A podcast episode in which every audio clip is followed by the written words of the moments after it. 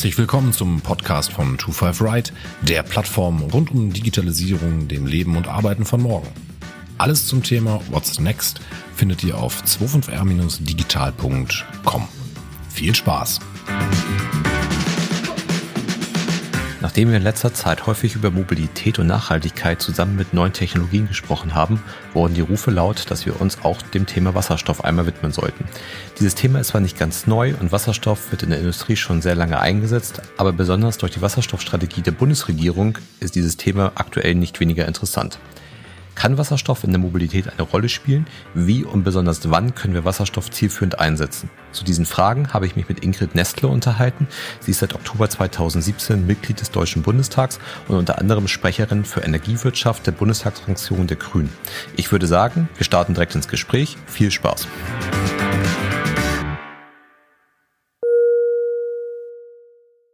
Frau Nestle, herzlich willkommen bei uns im Podcast. Dankeschön. Ja, freut mich, dass es geklappt hat. Vielleicht eine Frage vorweg. Ist das Ihr erster Podcast?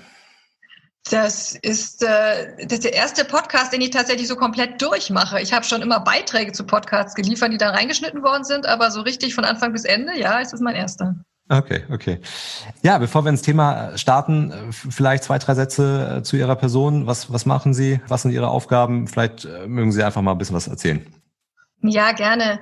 Also ich bin Ingrid Nestle, ich bin Mitglied des Bundestages für die Grünen, Sprecherin für Energiewirtschaft in unserer Fraktion und ich bin Wirtschaftsingenieurin für Energiewende und bin äh, eigentlich in der Schulzeit zur Politik gekommen, auch über Klimademos, äh, die Jugend-Umweltbewegung.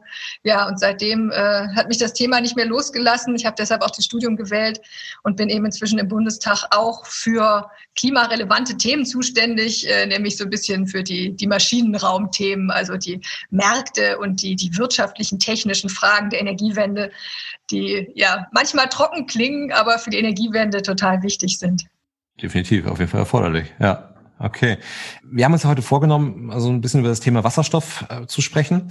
Und das ist ja jetzt kein ganz neues Thema, aber ja, sei es durch die nationale Wasserstoffstrategie der Bundesregierung oder sei es halt auch durch viele Unternehmen, die momentan das Thema Wasserstoff vorantreiben, wie zum Beispiel Airbus, die ja sich jetzt auch auf die Fahne geschrieben haben, bis zum Jahr 2035 dann mit Wasserstoffflugzeugen unterwegs zu sein, zumindest mal ein Wasserstoffflugzeug in der Luft zu haben. Oder sei es auch Unternehmen wie, wie Nikola, die ja versuchen, man nennt sie ja immer so als weil man bezeichnet ihn ja immer so als den Minimask, der ja jetzt auch diese Woche aber durch andere Themen dann, dann doch in der Presse war, auch Wasserstoff-LKWs im nächsten Jahr auf der Straße zu haben.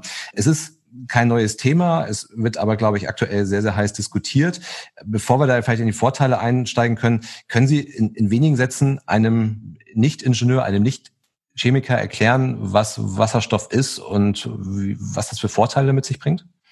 Ja, also Wasserstoff ist ein, ein Brennstoff, der beim Verbrennen kein CO2 in die Atmosphäre entlässt. Also der beim Verbrennen klimaneutral ist und trotzdem im Grundsatz das Gleiche kann wie Erdgas und man kann ihn sogar so weiterverarbeiten, dass er im Grundsatz das Gleiche kann wie Erdöl.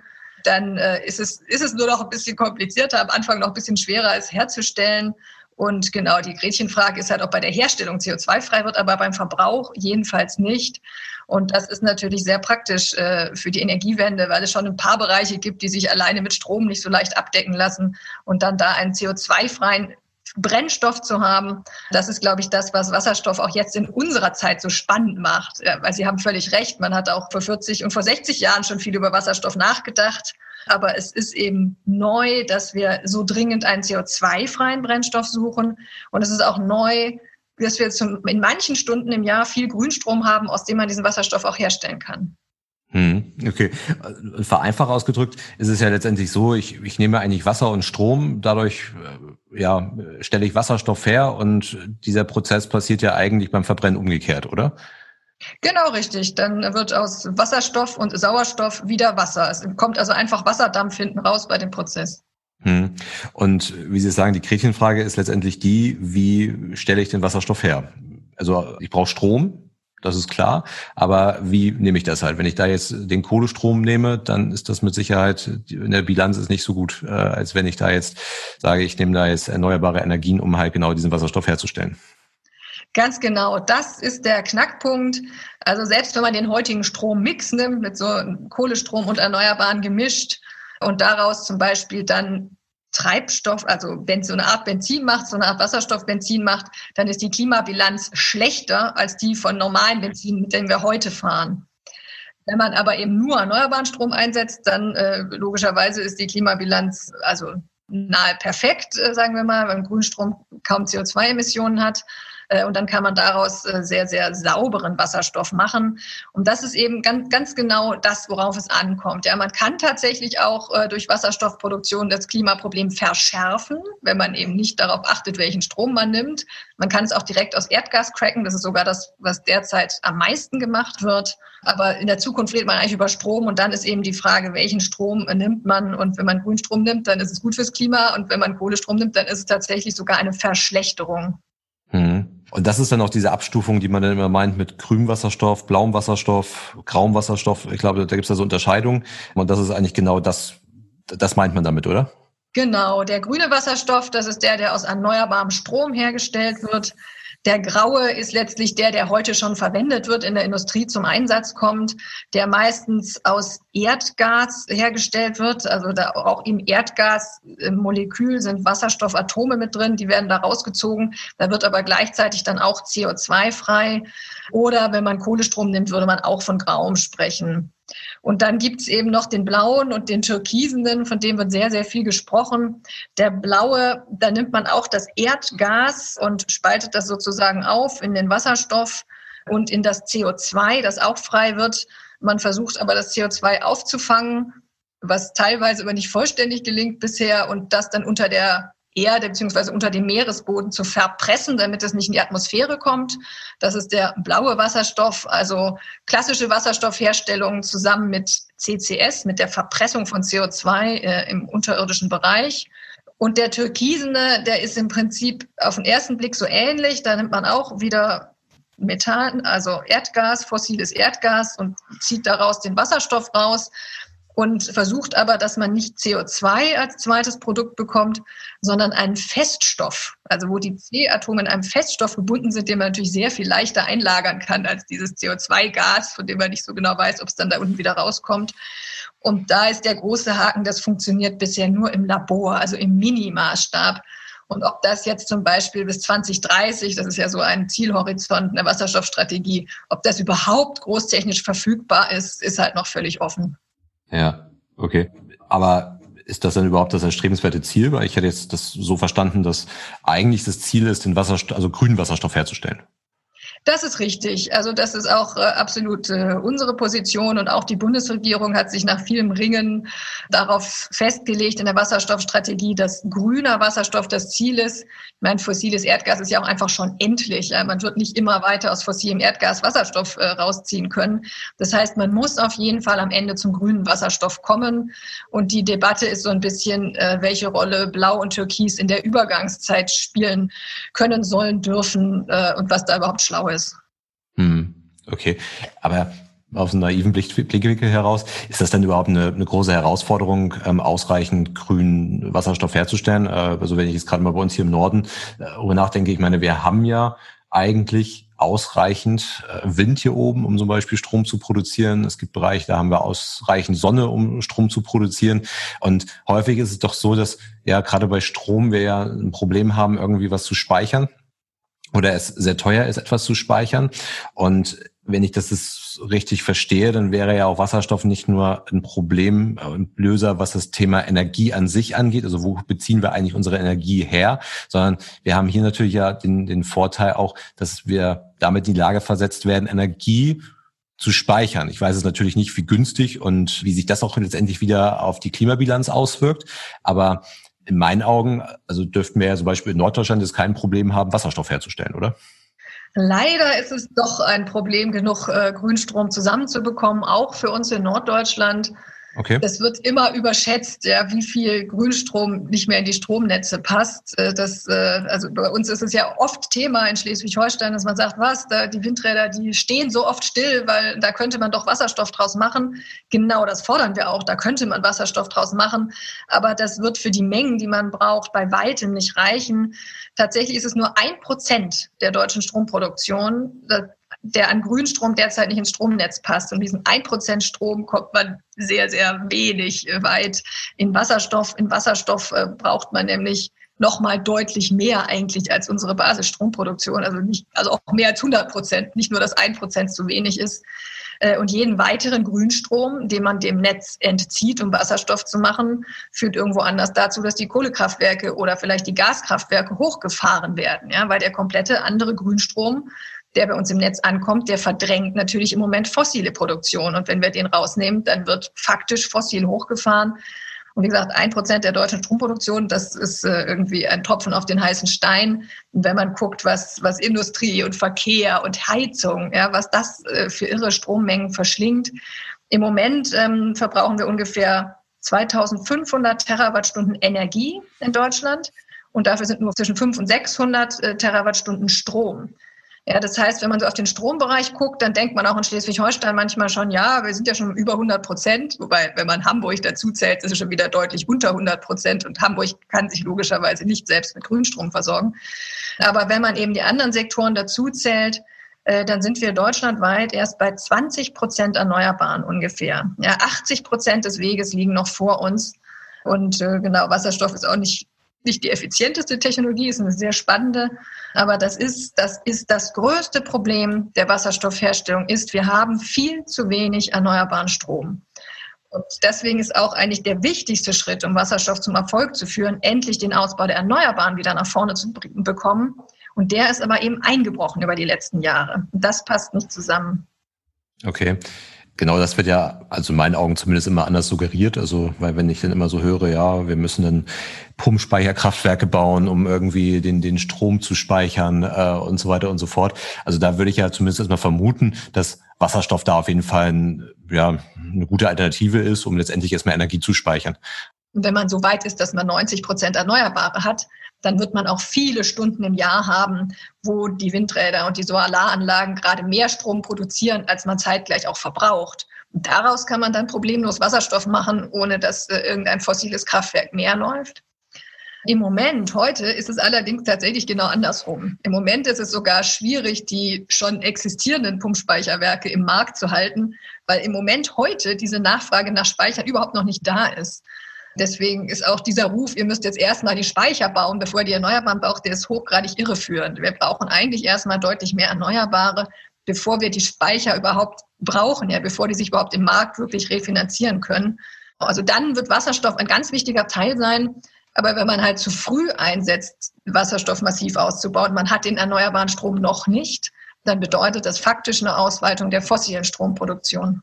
Mhm. Okay, das ist ein zeitliches Thema, aber kann denn Wasserstoff da tatsächlich ein Schlüsselelement in der Energiewende sein? Weil ich glaube, wenn wir, glaube ich, alle eins verstanden haben, ist es ja, dass wir nicht mehr so sonderlich viel Zeit haben, um die Energiewende oder die, den Klimawandel auch, also ich glaube, stoppen wir sowieso vorbei, aber irgendwie abzufedern. Aber wenn Wasserstoff so ein, ein Zeitthema ist, kriegen wir es denn überhaupt hin, das zum Schlüsselelement zu machen? Oder kann es halt nur ein Bestandteil der Klimastrategie sein? Oder Energiestrategie, wie auch immer man das Genau, also es wird nur ein Bestandteil sein, aber es wird ein Bestandteil sein und ein ganz wichtiger. Also es gibt tatsächlich die unterschiedlichsten Ansätze, wie man 100 Prozent Erneuerbare hinbekommt. Manche haben mehr Wasserstoff drin und manche ein bisschen weniger, aber alle haben Wasserstoff drin. Und nach heutigem Wissen brauchen wir Wasserstoff definitiv. Äh, und es gibt einzelne Bereiche der Energie, des Energieverbrauchs, die extrem schwer ohne Wasserstoff hinzubekommen sind. Das sind industrielle Prozesse ja, also wo Stahl gefertigt wird, chemische Prozesse. Ähm, das sind, äh, das ist der Schwerlastverkehr, wo man auch noch nicht so richtig, also Güterverkehr auf der Schiene geht immer sehr gut elektrisch, aber oft die Verzweigung des Schwerlastverkehrs wird schwierig ohne Wasserstoff. Der Flugverkehr wird schwierig. aber auch, ich sag mal, die letzten 10, 20 Tage im Jahr, wo besonders wenig Wind und Sonne da sind, die werden auch sehr schwer ohne Wasserstoff. Das heißt, man wird ihn auf jeden Fall brauchen. Ja, und ob wir es schnell genug hinbekommen, das hängt eben tatsächlich davon ab, ob wir jetzt den Ausbau der Erneuerbaren wieder flott kriegen. Aber wenn der Ausbau der Erneuerbaren nicht wieder zunimmt, schaffen wir die Energiewende sowieso nicht, nicht mit und nicht ohne Wasserstoff. Und die Notwendigkeit, in Wasserstoff einzusteigen, unterstreicht im Prinzip einfach nochmal die Dringlichkeit, den Ausbau von Wind und Sonne wieder nach vorne zu bekommen. Insbesondere Wind spielt da eine ganz zentrale Rolle, weil er halt deutlich mehr Stunden im Jahr Strom liefert und auch im Winter Strom liefert im Vergleich zur Solarenergie. Äh, und, und das ist im Moment, glaube ich, die, die Gretchenfrage. Ja? Kriegen wir die Energiewende hin? Schaffen wir es wieder mehr Windräder zu bauen? Ja, und häufig wird ja auch diskutiert, eventuell Wasserstoff zu importieren, also aus, aus Ländern, wo man vielleicht mit Hilfe von ähm, Sonnenenergie dann halt mehr Wasserstoff produzieren kann. Ist das ein Ansatz, den man fahren kann oder ist dann auch wiederum die Bilanz, die daraus resultiert, weil das Ganze muss sich auch wieder transportieren und so weiter, dann auch wieder schlecht? Ja, ich glaube, dass man auf jeden Fall auch auf Import setzen sollte und auch da schleunigst viel Energie, also viel Kraft und Gedankenenergie reinstecken sollte, ähm, da Projekte voranzubekommen und das weiterzuentwickeln, weil es gibt tatsächlich Regionen in der Welt, wo ganz viel Platz ist. Und das Problem bei Erneuerbaren sind ja überhaupt nicht mehr die Kosten. Also erneuerbarer Strom ist heute günstiger als fossiler Strom. Auch das sieht man oft nicht, weil die EEG-Umlage, die Erneuerbare Energienumlage, die sieht noch relativ hoch aus. Aber tatsächlich zahlen wir damit die Kosten der Vergangenheit, die Entwicklungskosten der Erneuerbaren. Ja, die waren mal sehr teuer. Wir haben sehr viel zugebaut, als die Erneuerbaren noch teuer waren, haben es dadurch geschafft, über Skaleneffekte die Erneuerbaren so günstig zu machen, dass die heutigen Neuanlagen günstiger sind als fossile und sehen in der EEG-Umlage eben noch diesen alten Kostenblock und äh, bauen jetzt irgendwie langsamer auf, aus, unter anderem auch, weil immer wieder auf die hohen Kosten hingewiesen wird, die es eben tatsächlich nicht gibt. Ja, es ist völlig widersinnig. Wir haben die kompletten Entwicklungskosten übernommen und jetzt, wo es billiger ist, bauen wir nicht mehr aus. Aber das heißt, auch für den erneuerbaren Zubau für Wasserstoff sind die Kosten von dem erneuerbaren Strom, die sind eigentlich nicht die Schwierigkeit. Die Schwierigkeit ist, genug Flächen zu finden. Und deshalb ist es eben so faszinierend, auch auf Importe zu gucken, weil es gibt natürlich riesige Wüstenregionen auch in der Welt, wo es kein Mensch stört, wenn da Windparks stehen oder äh, Solarkraftwerke stehen und die man verwenden kann. Und äh, deswegen halten wir das auch für wichtig.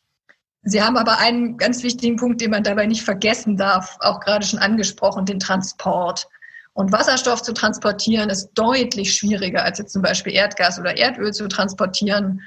Die Internationale Energieagentur hat so abgeschätzt, die Transportkosten könnten bis zum Dreifachen der Produktionskosten von dem grünen Wasserstoff sein. Ja, das heißt, grüner Wasserstoff ist dann bei uns schon deutlich teurer als in der Region, wo er produziert wird.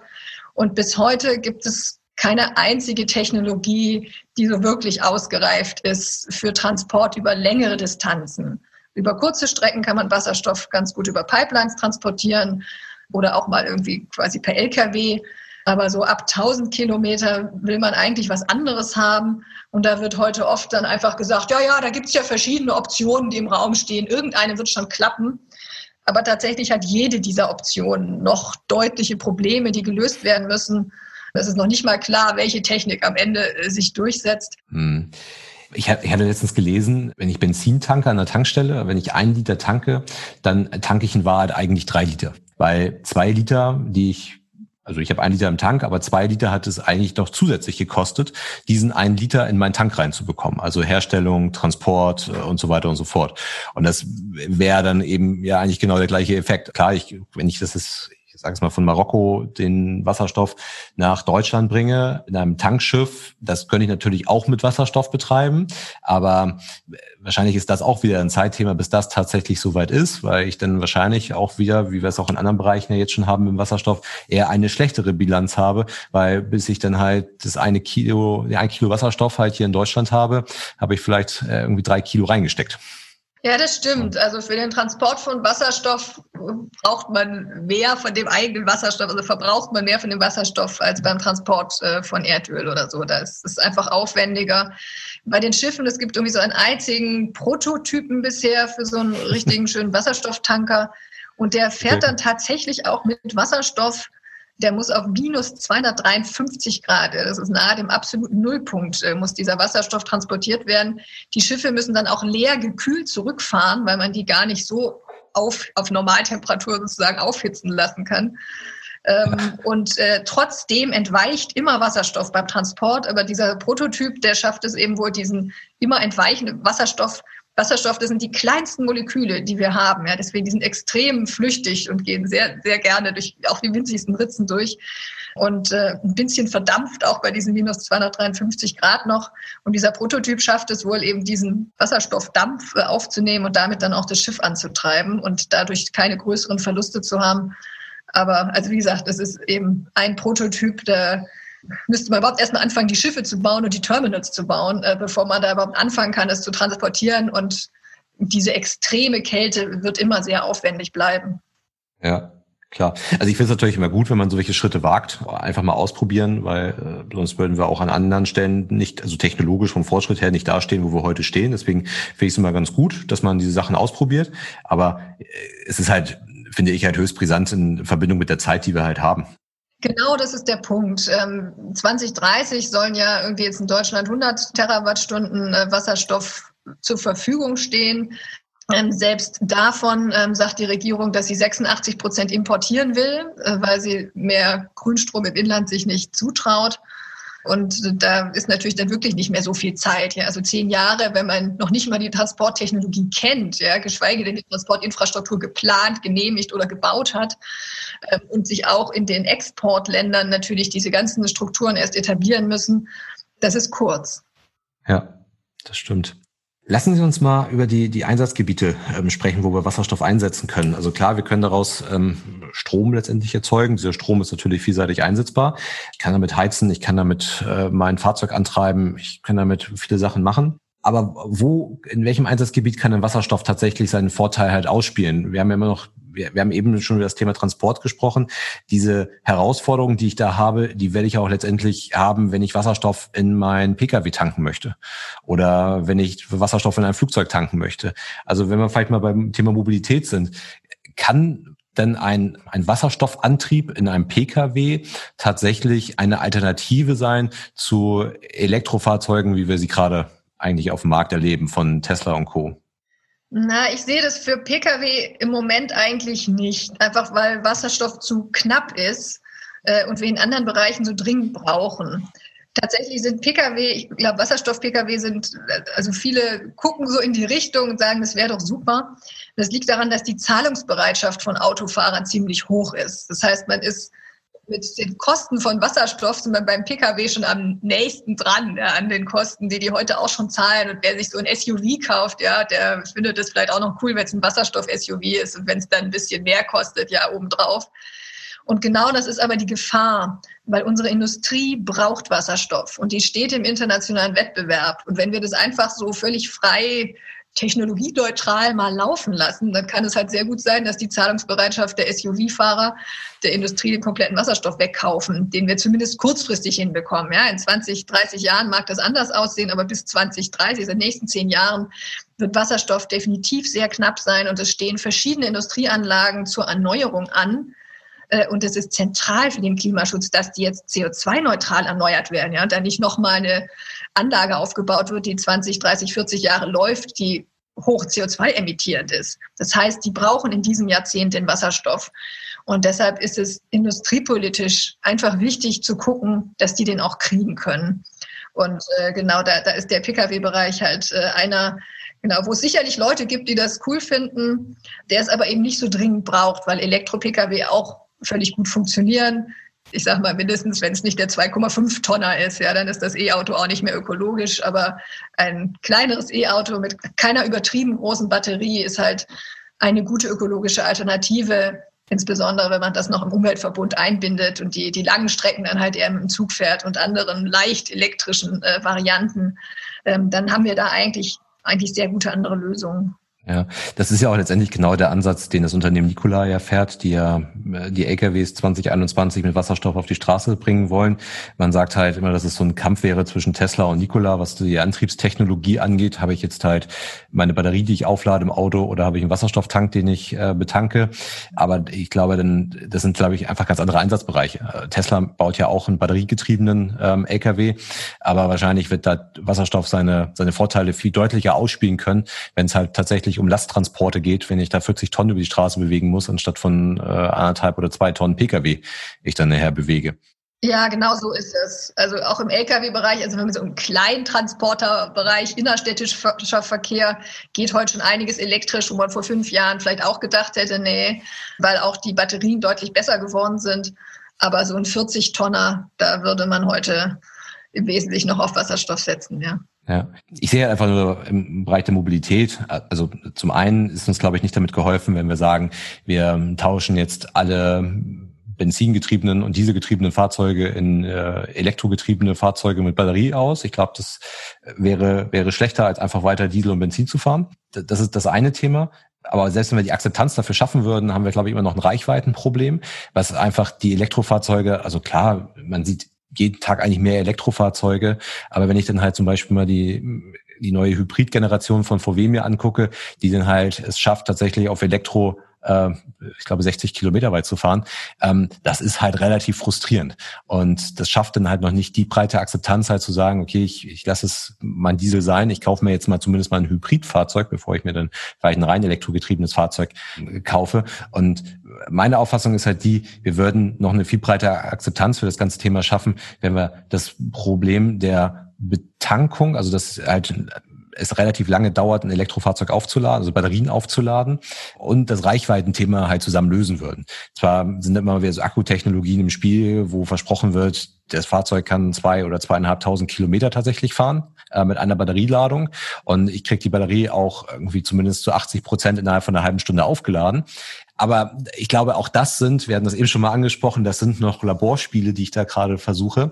Und deswegen ist das auch, glaube ich, weshalb auch Medien ganz gerne einfach das Wasserstoffthema im Bereich Pkw sehen, weil es gerade das Thema der Betankung äh, und das Thema der Reichweite, glaube ich, lösen würde. Weil wenn ich halt so viel Wasserstoff wie ähm, Benzin mit ins Fahrzeug nehmen würde und ich einen deutlichen äh, besseren Effizienzgrad habe bei der Verbrennung von Wasserstoff, dann, dann hätte ich zumindest diese Probleme nicht.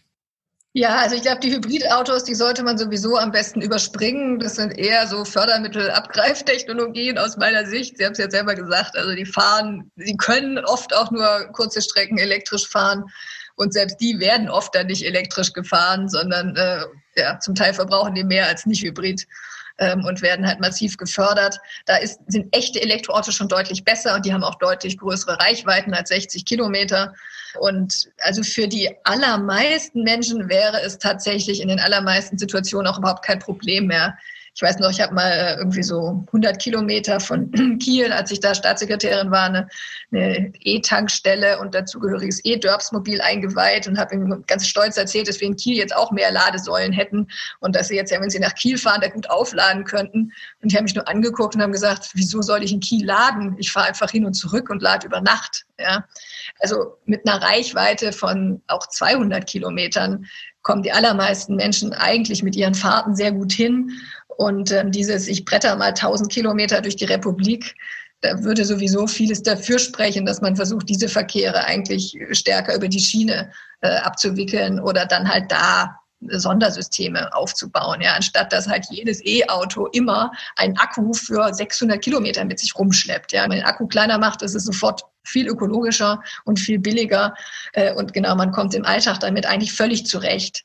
Die Frage ist so ein bisschen, was, ja, was für einen Anspruch habe ich an mein Auto? Muss es die große Freiheit äh, versprechen oder muss es mir im Alltag die Strecken fahren, die ich tatsächlich fahre? Ja, also ich, ich glaube ja, grundsätzlich ist es, glaube ich, verkehrt einfach nur, und ich glaube auch da, äh, dafür da folge ich der Strategie der Autohersteller nicht so ganz, einfach jetzt nur das, das Fahrzeug zu ersetzen, weil ich glaube, dass sich unsere Mobilität grundsätzlich verändern wird. Und das, das geht schon damit einher, dass immer weniger Menschen ein Interesse daran haben, ein Fahrzeug überhaupt zu besitzen.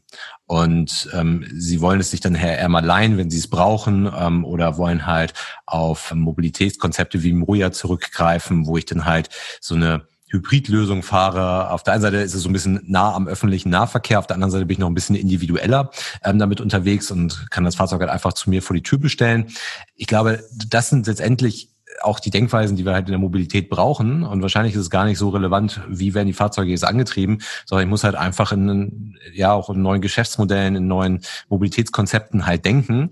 Und ich finde ja auch die Bemühungen dort, die ja immer mehr Menschen auf die Straße zu bekommen, finde ich auch aller Ehren wert. Aber ich glaube, was dabei halt vernachlässigt wird, ist halt häufig der Komfort. Also zumindest geht es mir halt so. Ich muss halt schon irgendwie einigermaßen komfortabel ankommen und auch ja und zuverlässig auch letztendlich ankommen. Und dann finde ich es halt schwer halt die Menschen halt sagen, wir bewegen sie im großen Stil, auch auf längeren Strecken halt auf die Schiene, aber das Produkt auf der Schiene halt noch nicht überzeugt dabei. Und äh, auch das spielt ja da irgendwie eine Rolle in diesem ganzen Mobilitätsthema und im ganzen Thema der, der, des, des Klimawandels. Also da, da irgendwie in Kauf zu nehmen, dass ich zwei Stunden später zu meinem Termin komme, nur weil ich dann halt vielleicht klimaneutral unterwegs bin, das ist halt schwierig. Und das meine ich halt auch wieder mit Akzeptanz. Also ich glaube, man würde halt, wenn man da gute Produkte hat, die man ja auch durchaus im Ausland sieht, dann würde ich auch wieder eine viel breitere Akzeptanz haben und das Thema Klimawandel in Deutschland auch viel schneller voranbringen können. Ja, das ist absolut richtig. Ich meine, wir investieren in Deutschland viel weniger in die Schiene als viele unserer Nachbarländer.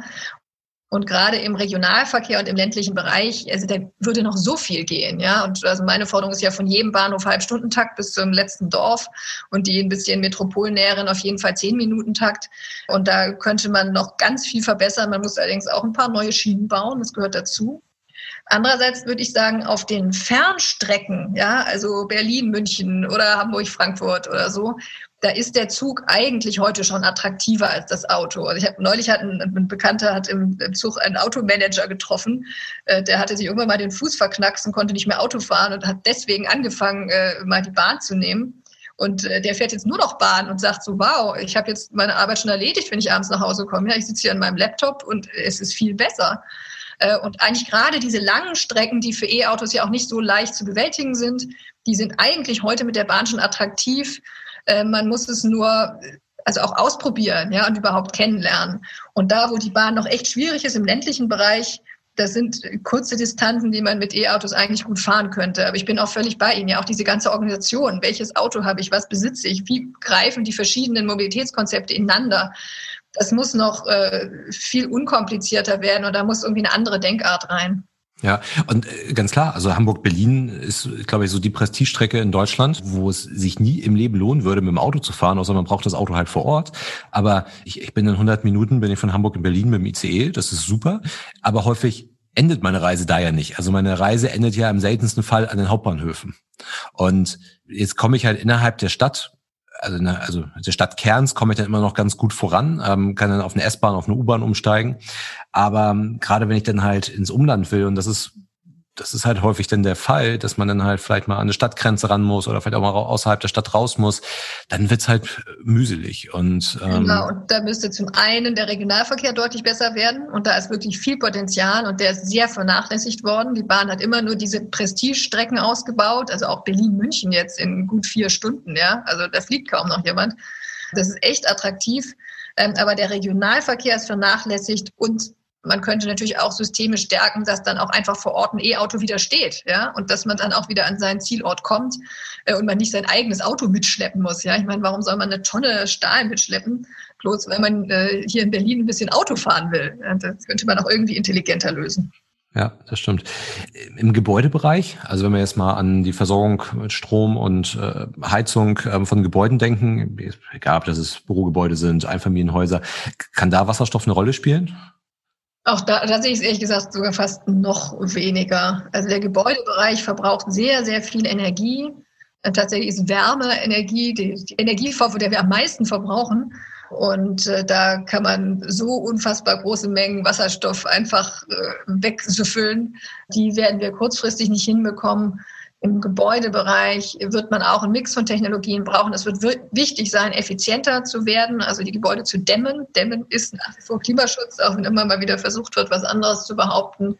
Und dann eine Kombination von erneuerbarer Wärme reinzunehmen, also Solarthermie, aber auch Biomasse, wo sie äh, nachhaltig zur Verfügung steht, aber dann eben auch Strom über Wärmepumpen. Ja, und wenn ich eine Wärmepumpe nehme, dann kann ich aus einer Energieeinheit Strom, kann ich vier Energieeinheiten Wärme machen. Wenn ich aus dem Strom Wasserstoff mache und den dann verbrenne, dann habe ich aus der einen Energieeinheit Strom vielleicht nur noch 0,75 Wärmeeinheiten. Ja, also weniger. Dann verliere ich was werde ich andersrum richtig was gewinne.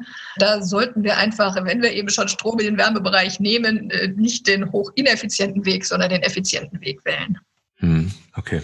Es gibt ja jetzt, äh, ich, glaube seit dem Sommer, aber vielleicht gibt es ja auch schon ein bisschen länger, es gibt ja diese nationale Wasserstoffstrategie der Bundesregierung die dort aufgestellt wurde. Vielleicht können Sie da nochmal so zwei, drei Sätze zu sagen, was die beinhaltet, was die Ziele sind. Wenn ich da richtig informiert bin, wurden da neun Milliarden bereitgestellt dafür, zusätzlich bereitgestellt, äh, um das ganze Thema voranzubringen und zu fördern. Ja, vielleicht können Sie einfach mal so zwei, drei Sätze zu erzählen, was das ist, wie Sie das bewerten. Ja, also sie ist in erster Linie ist auf jeden Fall ein klares Bekenntnis zum Wasserstoff und nach eben einigen Ringen innerhalb der Regierung und vielen Verschiebungen auch ein Bekenntnis zum grünen Wasserstoff, zumindest mittelfristig. Kurzfristig lässt es viel offen. Das Bekenntnis begrüße ich. Also ich finde es gut, dass es, wir haben ja auch lange eingefordert, dass es eine Wasserstoffstrategie gibt, weil es einfach so ein wichtiges Thema ist und da muss die Politik auch klar machen, wo sie hin will. Ich finde, insgesamt ist sie noch ziemlich unkonkret. Also es steht wissenschaftlich ganz viel Schlaues drin. Ja, für ein wissenschaftliches Paper wäre es eigentlich super. Aber es sind wenig wirklich politische Entscheidungen enthalten. Also so zum Beispiel die Frage, welches Förderregime hat man, also dass man Fördergelder an Einzelprojekte rausgibt, ähm, das ist ja irgendwie logisch. Aber irgendwie müsste eigentlich das Strommarktdesign angepasst werden, ja, damit sich tatsächlich Wasserstoff auch im Strommarkt lohnt. Und aus meiner Sicht müsste das Strommarktdesign eben so angepasst werden, dass es sich tatsächlich dann und dort lohnt, Wasserstoff zu produzieren, wo die Erneuerbaren sind. Und dazu steht aber nichts drin. Es wird sogar eher nahegelegt, dass man für Wasserstoff, also zumindest äh, wenn man irgendwelche Grundstromzertifikate hat, einfach den Strom immer billig macht. Ja, auch wenn gerade weder Wind und Sonne einen relevanten Beitrag liefern, sondern vielleicht nur noch Einzelanlagen laufen und auch hinterm Netzengpass. Und das ist natürlich nicht, äh, nicht so richtig äh, sinnvoll. Und genau, also es sind ein paar, es sind Zahlen drin. Sie sagen, Sie wollen diese 100 Terawattstunden bis 2030, davon 14 mit Grünstrom aus Deutschland, also nicht mal ein Fünftel. Aber wie das eben jetzt funktionieren kann und wie vor allem, wo auch der erneuerbare Strom denn herkommt, ja, wo der Zubau an Erneuerbaren herkommt, das bleibt alles völlig offen. Auch die Transporttechnologie zum Beispiel, ja, wird eben es steht noch nicht mal drin, wie sie jetzt rausfinden wollen, auf welche Technologie sie setzen, obwohl sie ja 86 Prozent importieren. Da steht dann auch nur, es gibt verschiedene und die haben Vor- und Nachteile und die werden so ein bisschen beschrieben. Ähm, aber es ist jetzt zum Beispiel kein Statement drin, okay, wir wollen mal anfangen zu prüfen, ob wir nicht ein Wasserstoffterminal bauen können. Ja, und, und was möchte man jetzt mit den neun Milliarden damit machen? Also ich habe jetzt verstanden, es gibt, man hat sich da Ziele gesetzt, die man erreichen möchte. Man ist sich vielleicht noch nicht so ganz klar, wie man die Ziele auch wirklich, wie, wie man sie erreichen kann. Aber nichtsdestotrotz wurden ja neun Milliarden dafür zur Verfügung gestellt. Soll das in Forschung fließen oder was ist, wie, was ist da der Plan? Nee, also meines Wissens sollte sowohl in Forschung als schon auch in konkrete Anwendung fließen. Es ist aber auch noch relativ offen, was da alles mit drin ist. Also auch bei den Sektoren sind die zum Beispiel, äh, ne, also wo, der Wasserstoff verbraucht wird, da zählen sie eigentlich einfach alle auf. Also sie setzen keine politischen Prioritäten äh, und auch äh, die Fördergelder sind noch nicht, äh, meines Wissens noch nicht alle festgelegt, sondern die wollen sowohl Forschung als auch Industrie, als auch irgendwelche Importprojekte. Also im Prinzip äh, das ist so ein bisschen generell, finde ich, der Ansatz der Wasserstoffstrategie. Wir wollen alles fördern, ja, und wir wollen eigentlich alles haben und wir wollen uns zu allem positiv bekennen. Und wir sind nicht bereit, Prioritäten zu setzen. Wir sind eigentlich nicht bereit, politische Entscheidungen zu treffen. Aber wir wollen diese positive Botschaft vom Wasserstoff, die wollen wir in alle Ecken des Landes äh, hinaus posaunen. Und wir wollen, dass jeder denkt, dass wir ihn meinen. Ja, das hat man ja auch ziemlich klar formuliert. Ich glaube, es gibt die, die Äußerung dazu, ähm, ich weiß gar nicht, ob das so wörtlich auch da drin steht, aber Deutschland soll Weltmarktführer beim Wasserstoff als Energieträger werden. Genau, das ist so der Anspruch. Ich meine, das finde ich jetzt ja auch erstmal nicht schlecht, aber ich glaube, dass man dafür ein bisschen, bisschen strategischer vorgehen muss als dieses, wir finden einfach alles toll und entscheiden nicht sonderlich viel. Nee, ich weiß auch gar nicht, gar nicht kritisch oder abwertend dort gemeint. Also ich, es ist halt ein klarer Anspruch, den man formuliert, der, der hochgesetzt ist, was ja auch vollkommen legitim ist. Aber klar, also wenn, wenn dann halt die, die konkreten Pläne, äh, wie man das dann halt umsetzen möchte, dort fehlen, also vielleicht muss man dann auch einfach noch weiter forschen. Ich meine, neun Milliarden sind da ja auch ein Brett, was man dort äh, bereitstellt. Aber klar, dann, dann brauchen wir Pläne und äh, müssen dort halt entsprechende Hürden überwinden, um das äh, voranzutreiben. Genau, also in vielen Bereichen geht es jetzt auch schon um die Skalierung. Also beim Langstreckentransport geht es auch noch um Forschung.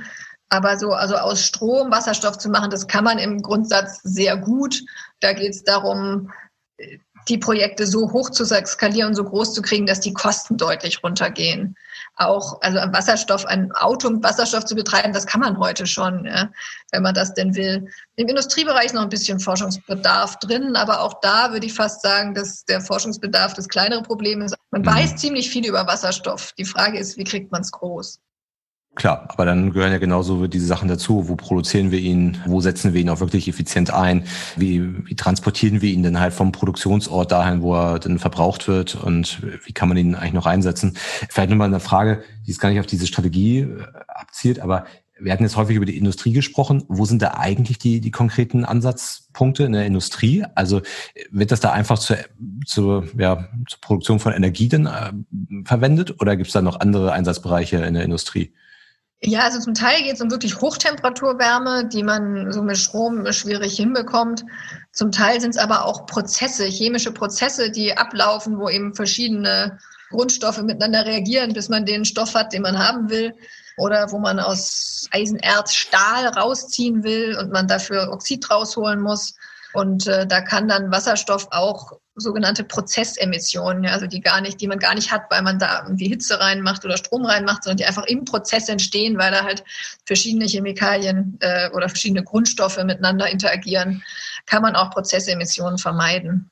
Ja, Okay, also die, die Industrie hat dann noch ganz andere Ansatzbereiche, als das Energie damit zu produzieren. Genau, und also weltweit sind 25 Prozent der CO2-Emissionen kommen alleine aus der Grundstoffindustrie. Ja, also von den wenigen großen, energieintensivsten Sparten. Die sind, was die Wirtschaftskraft angeht, machen die, glaube ich, nur vier Prozent aus oder so. Also es ist also nicht viel. Es ist auch nicht so schlimm, wenn es bei denen teurer wird, weil die insgesamt an den Kosten sozusagen der, der Produktion keinen so großen Anteil haben. Aber auf die muss man halt wirklich gucken. Sonst hat eine Klimastrategie kaum eine Chance. Ja, okay. Ja, Frau Nestle, super. Vielen Dank. Ich glaube, wir haben hier mal einmal alles abgeholt. Freut mich, dass wir darüber mal sprechen konnten. Und ähm, auch vielen, vielen Dank dafür, dass Sie sich die Zeit genommen haben, um da mit uns mal drüber zu sprechen. Und ja, daher vielen, vielen Dank. Und vielleicht können wir das Thema ja nochmal aufgreifen, wenn sich da in den nächsten Jahren ein bisschen was getan hat. Ja, sehr gerne, Herr Kager, und herzlichen Dank auch von meiner Seite für das Gespräch. Alles klar. Tschüss, tschüss. Tschüss.